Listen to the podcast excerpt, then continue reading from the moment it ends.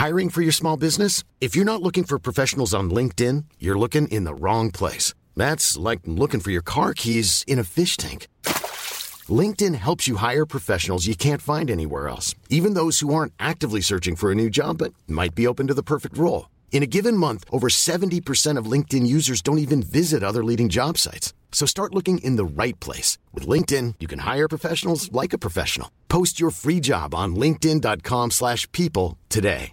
Hey, I'm Ryan Reynolds. Recently, I asked Mint Mobile's legal team if big wireless companies are allowed to raise prices due to inflation. They said yes. And then when I asked if raising prices technically violates those onerous two-year contracts, they said, what the f*** are you talking about, you insane Hollywood ass?" So to recap, we're cutting the price of Mint Unlimited from $30 a month to just $15 a month. Give it a try at mintmobile.com slash switch. $45 upfront for three months plus taxes and fees. Promo rate for new customers for limited time. Unlimited more than 40 gigabytes per month. Slows. Full terms at mintmobile.com.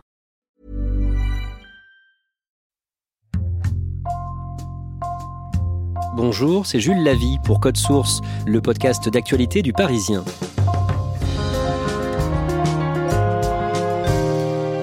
Après deux albums sur François Hollande, il récidive avec Comédie française consacrée à Emmanuel Macron et à la mise en scène du pouvoir, une BD publiée chez Dargaud en octobre.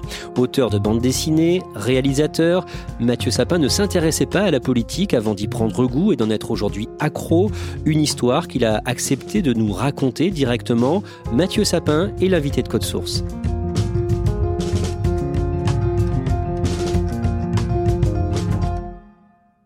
Mathieu Sapin, avant de revenir sur votre parcours, arrêtons-nous sur une anecdote.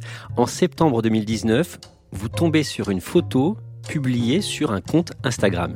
Sur un compte Instagram de fans qui s'appelle Emmanuel et Brigitte, je crois. Et donc c'est quelqu'un qui manifestement adore le couple présidentiel et euh, je tombe sur une photo très insolite puisque on voit Brigitte Macron dans le bureau euh, présidentiel en train de frapper son mari avec une liasse de feuilles de BD. Alors euh, parce qu'on voit les cases quand même. Et je me dis mais qu'est-ce que c'est que ces feuilles de BD Et je regarde mieux et je vois que ce sont des reproductions de mes pages de mon album que je lui avais donné bah, quelques jours plus tôt. Et donc je comprends, en voyant cette photo, que Brigitte Macron donne des coups euh, à son mari avec, euh, avec mes pages de BD finalement. Pourquoi est-ce que vous l'avez rencontré quelques jours plus tôt? Alors je l'avais rencontré parce que euh, j'avais commencé donc une bande dessinée sur la mise en scène du pouvoir au temps d'Emmanuel Macron.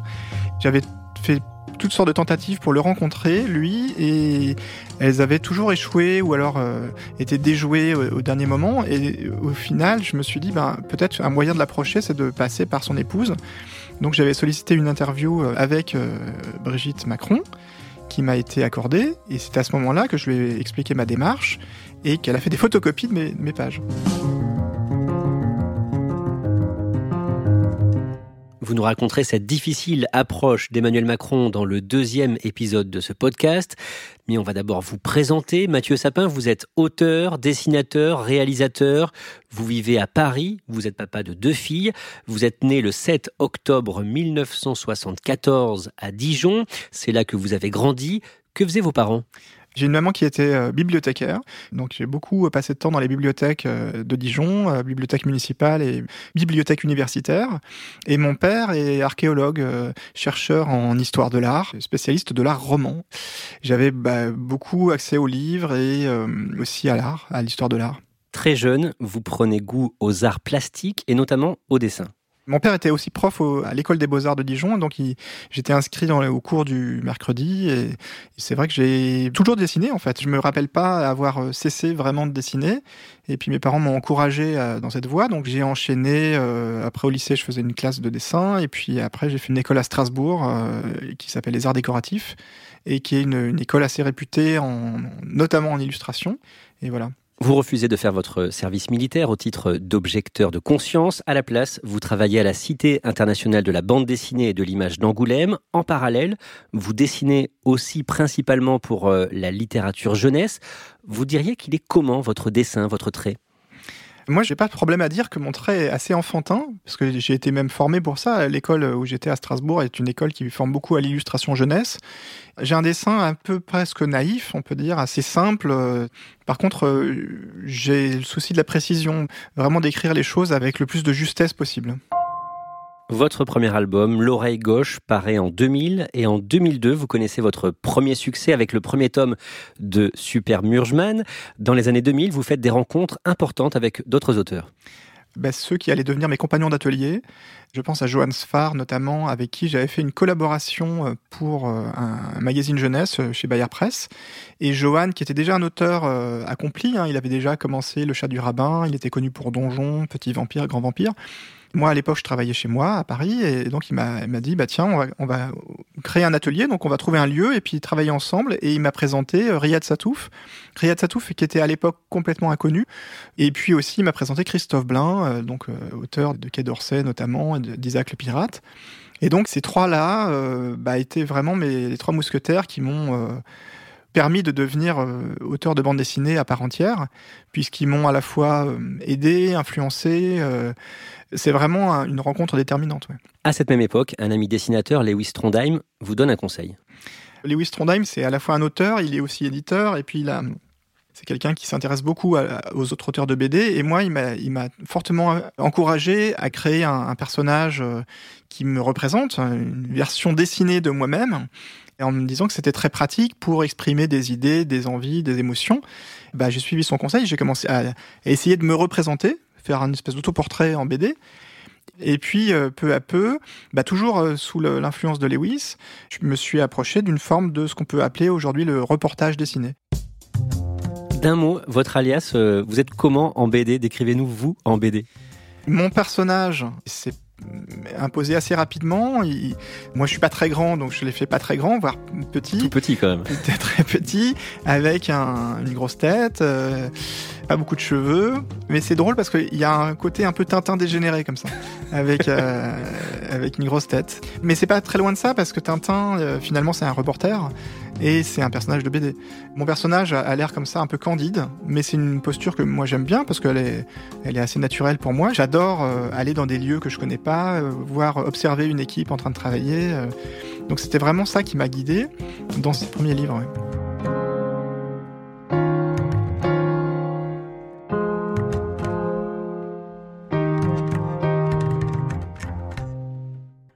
Premier reportage en BD sur le tournage de Gainsbourg, Vie héroïque de votre ami Johan Sfars, La donne Feuille de Chou, deux albums sortis en 2010, puis vous suivez le quotidien du journal Libération pendant six mois, ça donnera Journal d'un journal, et à partir de fin 2011, pour Libération, vous suivez la campagne présidentielle, et en particulier François Hollande. Pourquoi lui?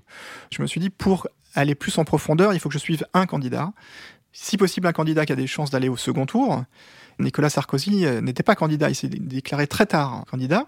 Donc, par élimination, euh, voilà, j'ai misé sur euh, François Hollande.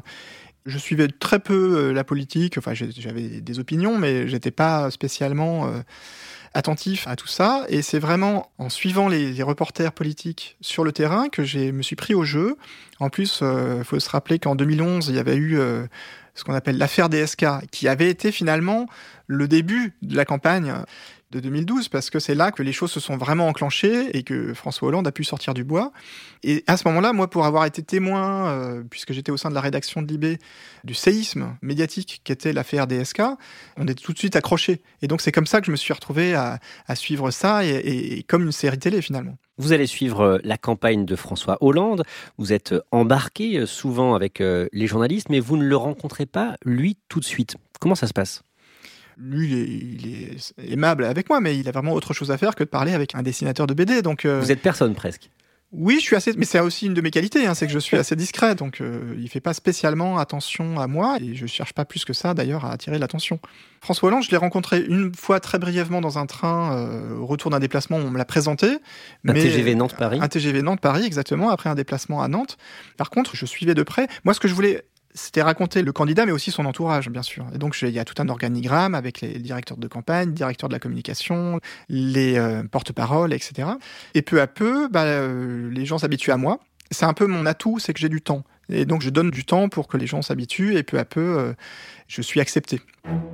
Le jour du second tour, le 6 mai 2012, vous êtes à Tulle, le fief de François Hollande, en Corrèze, aux côtés du candidat et de son équipe. Il est 16h. Les premières estimations sous embargo des instituts de sondage donnent le socialiste vainqueur. Racontez-nous l'ambiance à ce moment-là.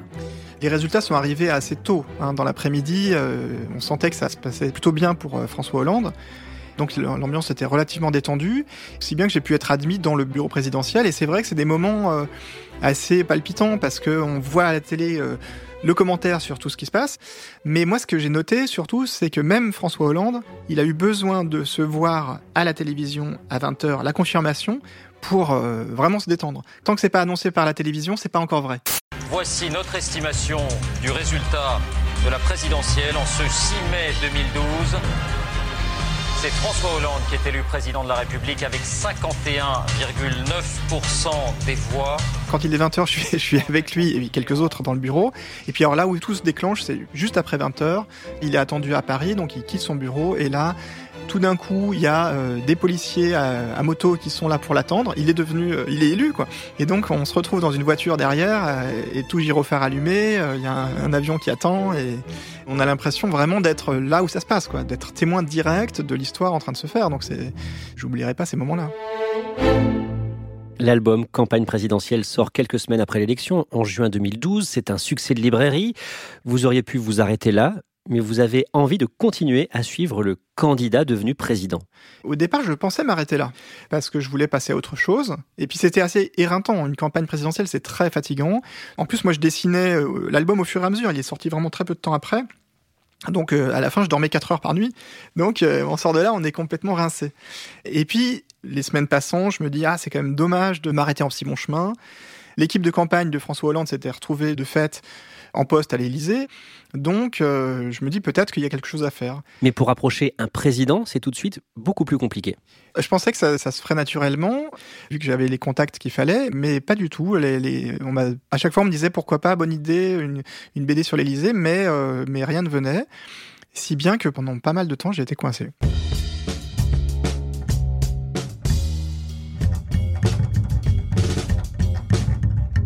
Au mois d'août, on vous propose de partir en voyage avec Gérard Depardieu en Azerbaïdjan sur les traces d'Alexandre Dumas qui avait écrit en 1858 Voyage au Caucase. Lui était accompagné à l'époque d'un peintre.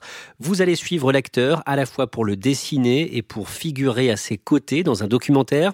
Ça vous fait peur? Euh, non, non, je- sur le moment, je me dis, bah, c'est parfait. Moi, je, je sortais de la campagne euh, présidentielle, j'avais vraiment envie de changer complètement de décor. Tiens, viens, on va passer voir là, par là. Je sais pas si tu passes. Si, tu fous de ma gueule Depardieu, je l'avais vu en plus en.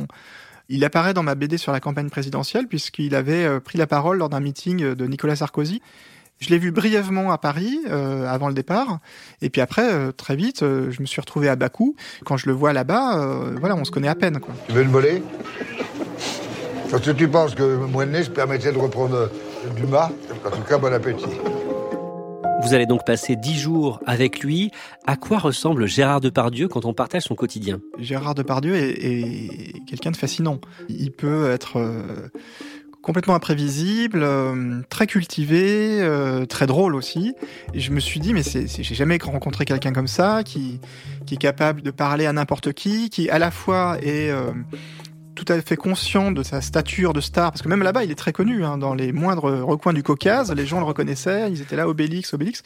Donc il, est, il, est, il est très conscient de ça, et en même temps, il s'en fout. Enfin, il, est aussi à l'aise euh, dans un marché euh, que dans un hôtel euh, de luxe. Je me suis dit, il faut que je ra- raconte ça, parce que c'est vrai que l'image qu'on voit de lui médiatiquement est toujours très très simplifiée. Et là, j'avais devant moi ouais, une montagne de, de complexité. Et puis aussi, visuellement, à, dessiner, il est très très intéressant. Il y a de la matière, comme on dit. Donc euh, c'est venu très naturellement. Je l'ai dessiné dans mes carnets, et puis peu à peu, je notais des choses, et puis je me suis rendu compte que c'était une mine sans fin de- d'anecdotes, de, trajets de vie qui est complètement improbable. Concernant votre projet de faire une BD sur l'Élysée, vous êtes au point mort à ce moment-là. Qu'est-ce que vous faites? Et je finis par euh, me trouver comme solution de contacter directement le président. Je lui envoie un, texto puisque je m'étais procuré euh, son numéro de téléphone qui, bon, bah, il y avait beaucoup de journalistes qui avaient son accès direct, son 06. Donc je le contacte. Je lui ai fait deux textos. Il finit par me répondre et- et il me dit venez me voir. Alors j'appelle son secrétariat et en effet j'obtiens un rendez-vous. Il me reçoit dans le bureau, le bureau présidentiel, donc c'est quand même un, lieu pas banal, assez impressionnant. Et tout de suite, je suis marqué par le lieu qui est fait pour ça. Hein, L'Élysée, c'est un, endroit qui en jette avec des, dorures, des tapisseries, enfin c'est un palais. Mais lui, bon, très à l'aise, il, parle un peu avec moi et donc il me demande finalement qu'est-ce que je veux, qu'est-ce que je fais là? Et je lui explique que mon ambition, mon idée, c'est de raconter les euh, coulisses de l'Élysée, montrer comment ça marche, cette maison, et qui fait quoi. Et euh, à ma grande surprise, il est tout à fait OK, il voit pas de problème à ça, en disant, bah, de toute façon, l'Élysée, ça appartient à tout le monde, c'est la maison des Français, donc d'accord. Et puis, alors, il a cette phrase un peu sibylline, il me dit, euh, et puis vous verrez comme ça qu'on n'a rien à cacher. Alors ça, par contre, je suis moins convaincu, quand même. à l'époque ou aujourd'hui? À l'époque et aujourd'hui. je trouve ça un peu gonflé de dire ça, mais, mais peut-être qu'il y croyait. En tout cas, je commence donc à, partir de l'été 2013 à, aller très régulièrement à l'Élysée pour raconter euh, les coulisses de ces endroits. Vous allez faire une soixantaine de visites à, l'Élysée euh, en, l'espace d'un an et vous vraiment vous montrez ce qu'est l'Élysée, les coulisses. J'ai même fait un plan pour qu'on voit bien euh, où les choses se passent, parce que je voulais montrer les salles, comment on dit, les salles d'apparat, c'est-à-dire la salle des fêtes, les, beaux bureaux, mais aussi l'arrière-cuisine, les, les sous-sols. Je voulais vraiment montrer la maison euh, sous tous ses aspects, et c'est un lieu très euh, paradoxal parce que il peut être très clinquant, très impressionnant, mais aussi euh, les arrière-salles sont assez vieillottes, assez, euh, c'est un lieu qui est assez mal foutu, qui est pas du tout pratique. Il n'y a pas le wifi partout. C'est assez étonnant de voir le, côté archaïque de cet endroit avec les fonctions suprêmes qui lui sont dédiées. On parlait de Gérard Depardieu et justement, dans l'actualité, il va être beaucoup question de lui pendant euh, l'hiver 2012-2013, euh, quand il obtient la citoyenneté russe, ce qui laisse penser qu'il veut euh, échapper aux premières mesures fiscales de François Hollande. Vous, vous êtes aux premières loges à ce moment-là. Il y a eu cette phrase malheureuse de Jean-Marc Ayrault, Premier ministre de François Hollande. C'est une grande star, tout le monde l'aime comme artiste. Mais se mettre juste de l'autre côté de la frontière, il y a quelque chose de, je dirais, presque euh, assez minable, quoi. Ça a vraiment envenimé les choses. Et je me suis dit, ils font une erreur terrible de pas essayer d'arranger les choses avec lui parce que Gérard Depardieu, qu'il le veuille ou non, il est un symbole euh, français, plus connu que François Hollande. Donc, donc je trouvais qu'il y avait quelque chose de paradoxal à se mettre à dos quelqu'un d'aussi important pour euh, l'image de la France. Et sorti de là, une énorme, un énorme malentendu.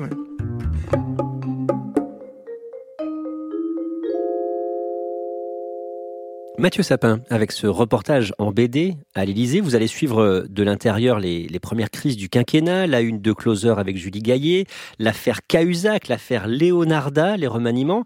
Qu'est-ce que vous retenez de tout ça? C'est passionnant de voir d'abord une campagne présidentielle, de voir toutes les intentions, toute l'espérance qui est portée par une campagne, et de voir comment tout ça se fracasse avec la réalité tout simplement. La campagne de 2012, à mes yeux, a été aussi le début d'une nouvelle forme de communication qui était euh, donc les années Twitter, les années euh, les chaînes d'information continue et tout ça. Je pense que à l'époque, il y avait encore une forme de mauvaise appréciation des effets de l'information euh, galopante. On n'est plus aux années Mitterrand où on pouvait contrôler l'information et doser et être, comme on dit, maître des horloges et, donc rythmer les choses comme on veut. Là, les choses nous échappent très vite. Vous avez cité l'affaire Leonarda, par exemple, c'est typiquement un truc qui aurait pu être évité, mais dont je pense à l'époque, les communicants de François Hollande et François Hollande lui-même n'imaginaient pas la portée. Et c'est vrai que quand on suit les choses de l'Élysée, on peut très vite être en vase clos, on l'a beaucoup dit, mais c'est la réalité, c'est un lieu où on, on perçoit pas du tout le fracas du monde. C'est très feutré, c'est très calme. Il n'y a pas des gens qui crient ou qui. Les télés sont en sourdine. Enfin, donc on, on ressent pas forcément les choses telles qu'on peut les ressentir dans la rue. Bonjour à tous, on commence ce journal avec cette fusillade en plein centre de Paris, dans le 11e arrondissement. Des hommes cagoulés auraient pénétré les locaux de Charlie Hebdo. Un salarié joint par 20 minutes parle de massacre. Selon le dessinateur Luz, il y aurait des victimes. Le 7 janvier 2015, la rédaction de Charlie Hebdo est attaquée par deux terroristes. C'est le début d'une série d'attentats à Paris euh, et Montrouge. Mathieu Sapin, à ce moment-là, vous avez arrêté en fait de vous rendre à l'Élysée depuis quelques mois, mais en apprenant l'information, vous y retournez. J'étais à mon atelier, à mon bureau, en train de dessiner les toutes dernières pages. Et là, j'apprends, euh, comme tout un chacun, euh, qu'il se passe un truc grave euh, dans les locaux de Charlie Hebdo. Et là, ma réaction était assez étrange. Sur le moment, j'ai pas réfléchi. Je me suis dit, le seul endroit où je peux aller, où, ça a du sens que j'y sois, c'est à l'Élysée parce que je serais là où il y a l'information la plus actualisée. Donc je me suis rendu là-bas. Donc j'ai suivi toute la soirée et je raconte dans l'album euh, voilà la communication de crise. Et c'est vrai que c'est des moments que j'oublierai pas parce que là on prend peur parce qu'on voit que même au plus haut de l'État, euh, tout le monde est dépassé. Le 11 janvier, l'Élysée convie de très nombreux chefs d'État. Mathieu Sapin, vous êtes l'une des rares personnes à vous trouver dans le bureau du président avant l'arrivée des invités.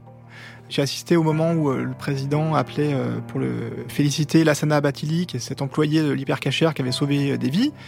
Et puis après ça, François Hollande devait recevoir tous les chefs d'État qui arrivaient au compte-gouttes.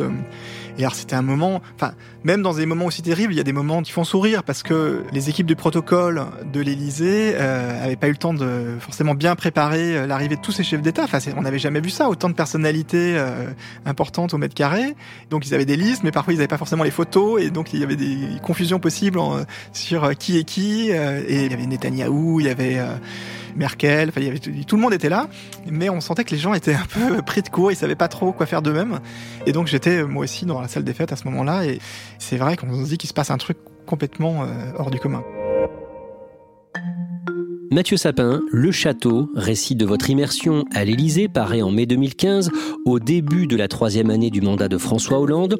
Et l'année suivante, en 2016, vous êtes nommé Chevalier des Arts et des Lettres. Est-ce que vous avez hésité à accepter cette distinction? Ouais, c'était compliqué cette histoire de chevalier des arts et lettres parce que moi j'avais rien demandé et ça survenait après un couac euh, de communication du côté du festival de la bande dessinée d'Angoulême qui avait sélectionné pour son grand prix euh, une quarantaine, je crois, de noms. Parmi eux, aucune femme.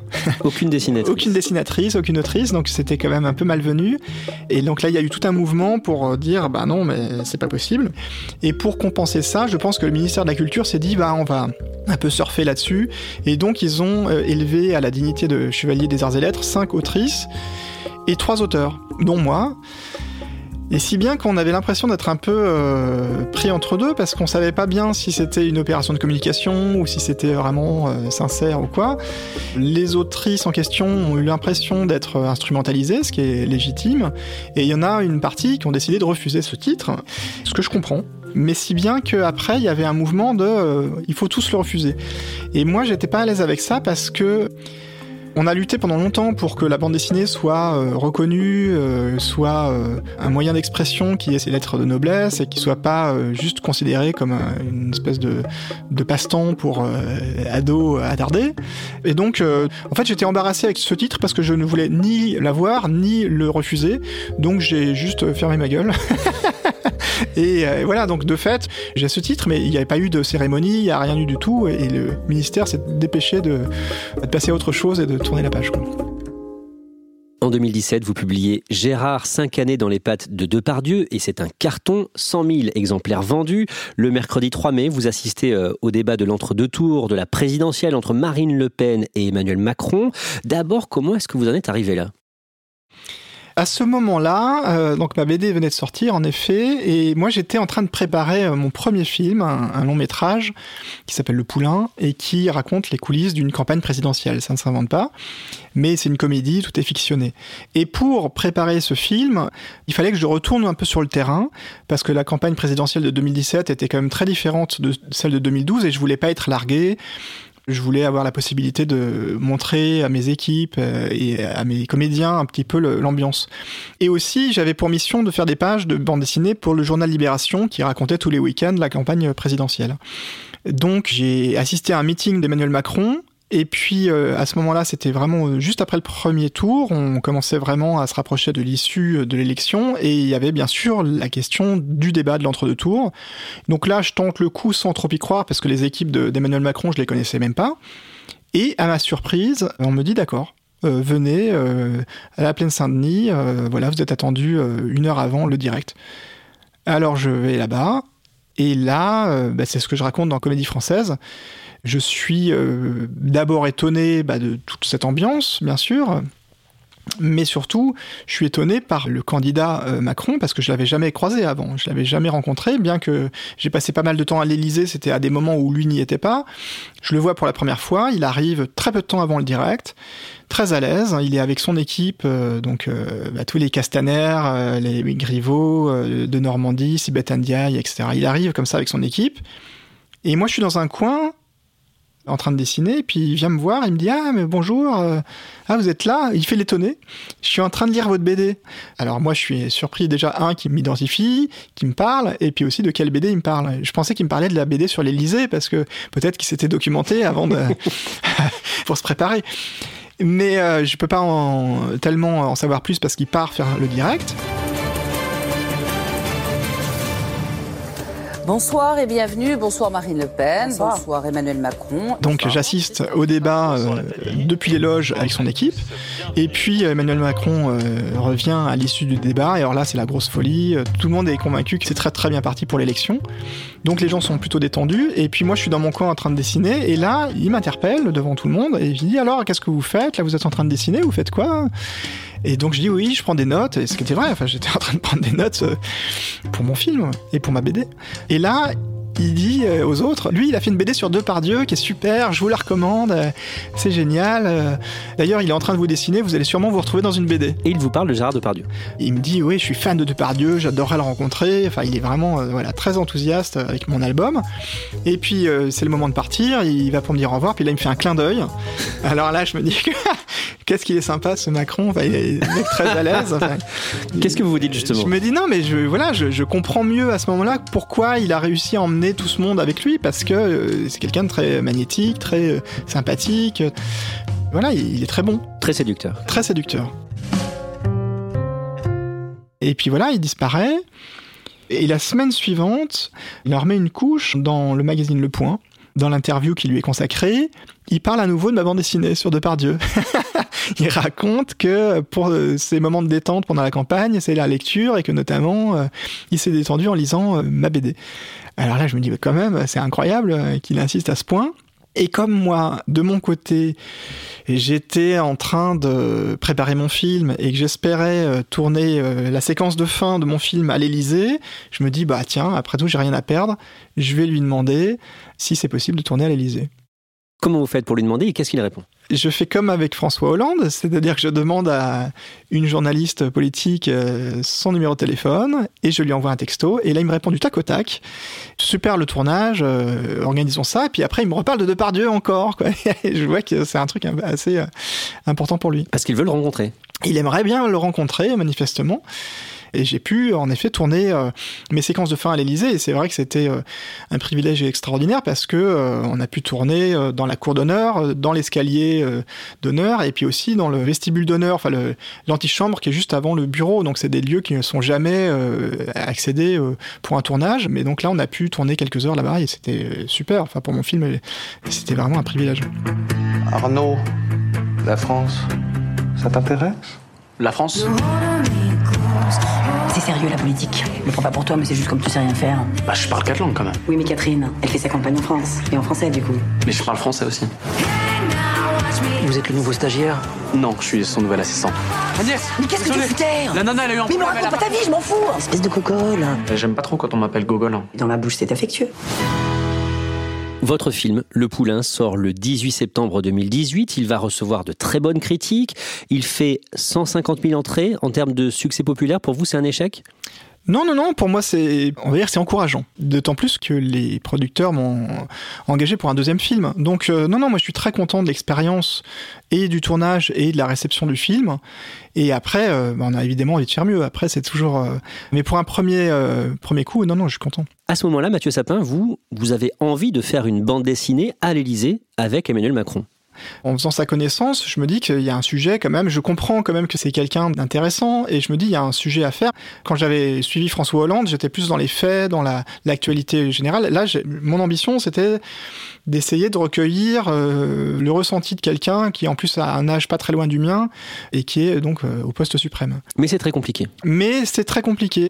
D'autant plus que j'avais un accès direct qui s'est perdu très vite puisque le numéro de téléphone dont je disposais a circulé sur Internet Donc j'ai plus l'accès direct et toutes les démarches que j'entreprends pour euh, bah, lui parler de ce projet euh, échouent. Et donc je me prends des murs avec les conseillers en communication successifs. Vous voyez toujours François Hollande et dans votre album Comédie française, vous racontez une scène où vous êtes chez lui, dans sa maison à Paris, et où il cuisine. J'avais plus de contact avec lui depuis longtemps et puis je l'ai invité tout simplement à l'avant-première de mon film. Et donc, c'est lui qui m'a invité euh, chez lui, à son domicile. J'ai hésité parce que je me suis dit c'est quand même pas très orthodoxe. C'est-à-dire que là, on bascule dans une sphère privée, dans une sphère euh, intime même. Mais voilà, j'ai accepté. Et c'est vrai que c'est très curieux, étonnant de voir quelqu'un qu'on a toujours vu en représentation finalement, même si je l'ai vu dans des moments euh, plus particuliers, spécifiques, j'ai toujours vu euh, l'homme d'État, l'homme politique. Alors que là, on est chez lui, euh, il est en bras de chemise et il cuisine des courgettes. Donc c'est très amusant.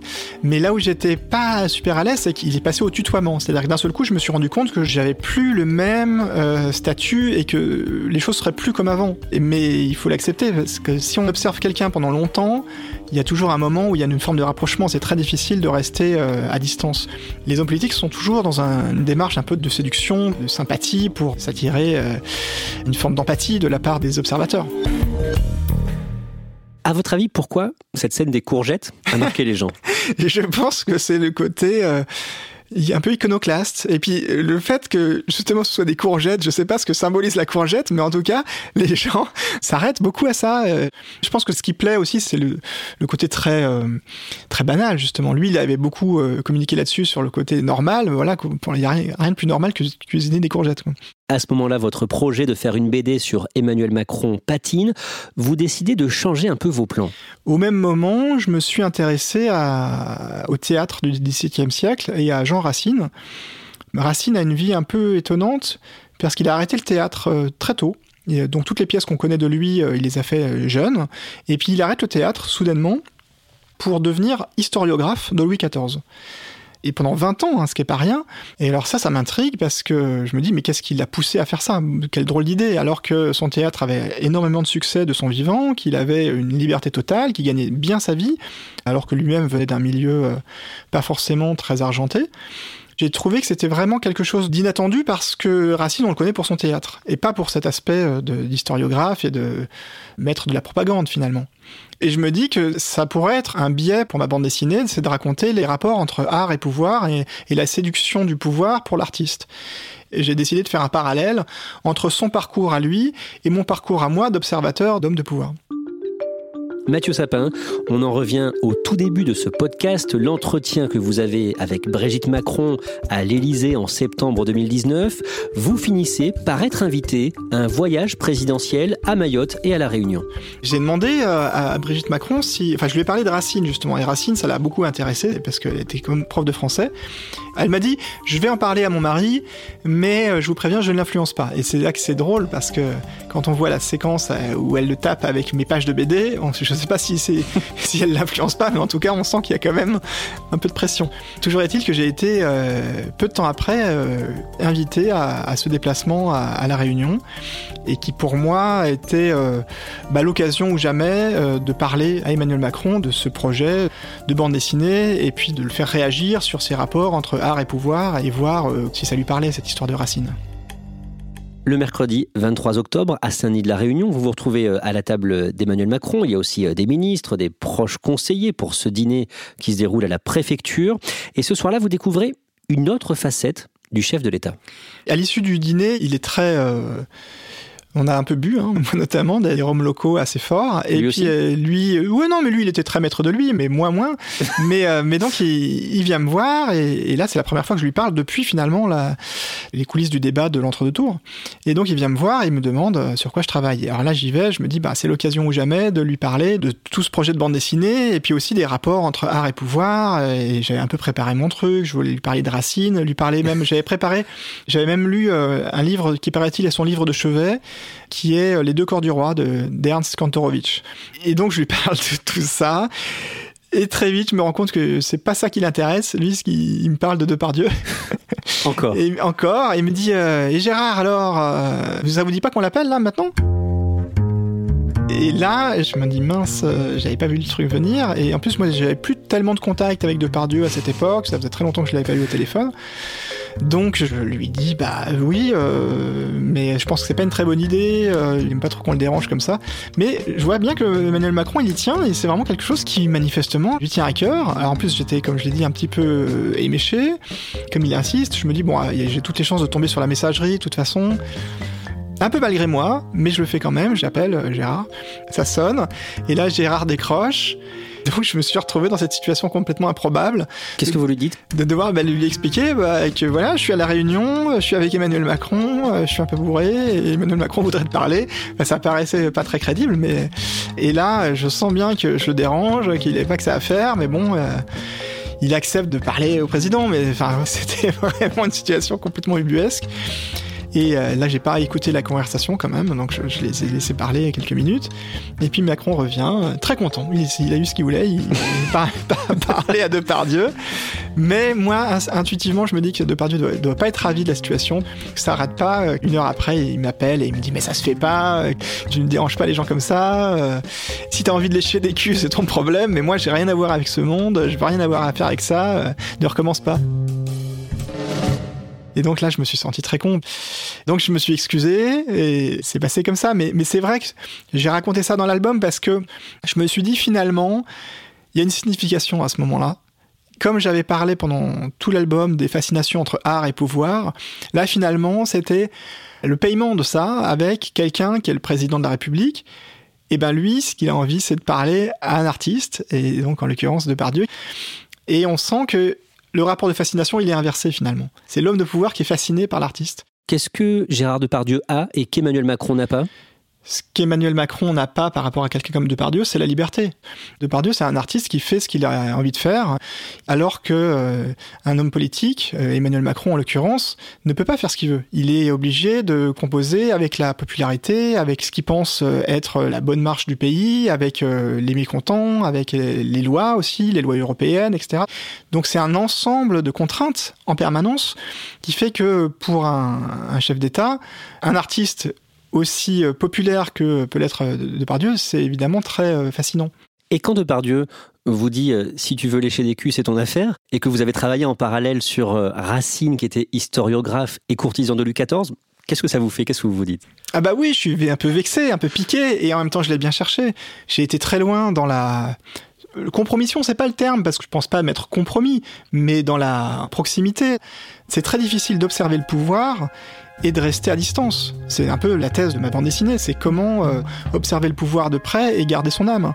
Et donc ce qui me dit à ce moment-là, c'est ça, c'est quelque part que j'ai perdu euh, mon âme. Et il a pas tort. Mais je veux être le plus sincère possible parce que euh, sinon ça marche pas. C'est l'enjeu de cet album de montrer les rapports de fascination. Donc si moi-même j'avance masqué en racontant que voilà, je suis en contrôle total, rien n'est plus facile en bande dessinée, je pourrais très bien tricher, mais l'important c'est d'être sincère avec soi-même et d'être pas dupe. Ça j'espère y être arrivé.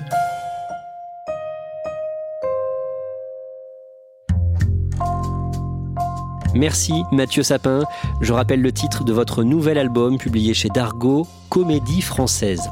Code Source est le podcast d'actualité du Parisien, disponible chaque soir du lundi au vendredi. Idée, écriture et montage de cet épisode Thibault Lambert.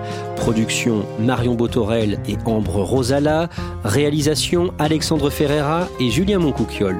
Si vous aimez Code Source, n'oubliez pas de vous abonner pour ne rater aucun épisode. Pour vos retours, vos questions, vous pouvez nous écrire code source at leparisien.fr.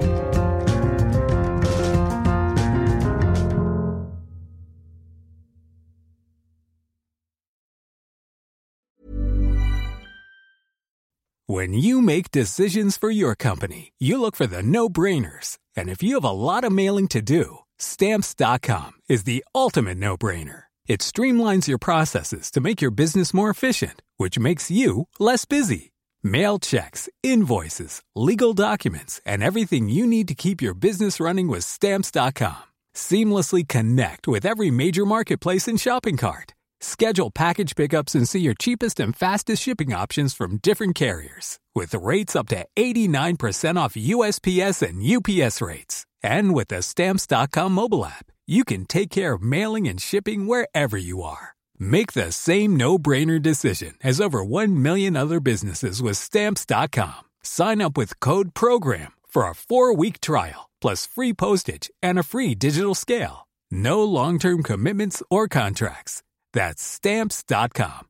Code program. Prescription products require completion of an online medication consultation with an independent healthcare provider through the LifeMD platform and are only available if prescribed. Subscription required. Individual results may vary. Additional restrictions apply. Read all warnings before using GLP-1s. Side effects may include a risk of thyroid C-cell tumors. Do not use GLP-1s if you or your family have a history of thyroid cancer. If you've struggled for years to lose weight and have given up hope, did you know you can now access GLP 1 prescription medications at trylifemd.com? We're now offering eligible patients online access to GLP 1s, the breakthrough prescription medication that can help you lose body fat and weight. Listen to what people are saying. It's fun to put on jeans that you couldn't get into six months ago. Every morning, I look forward to getting on the scale.